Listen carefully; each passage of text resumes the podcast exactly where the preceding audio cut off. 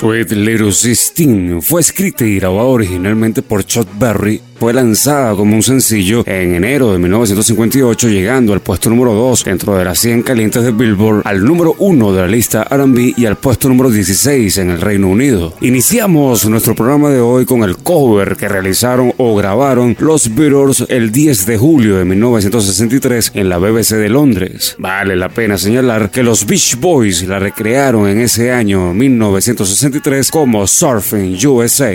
Tengan todas y todos muy pero muy buenas tardes trabajaremos para ustedes durante las próximas dos horas esperando que sean de su total agrado en los libretos, producción y musicalización. Quien les habla, Roberto Colauti,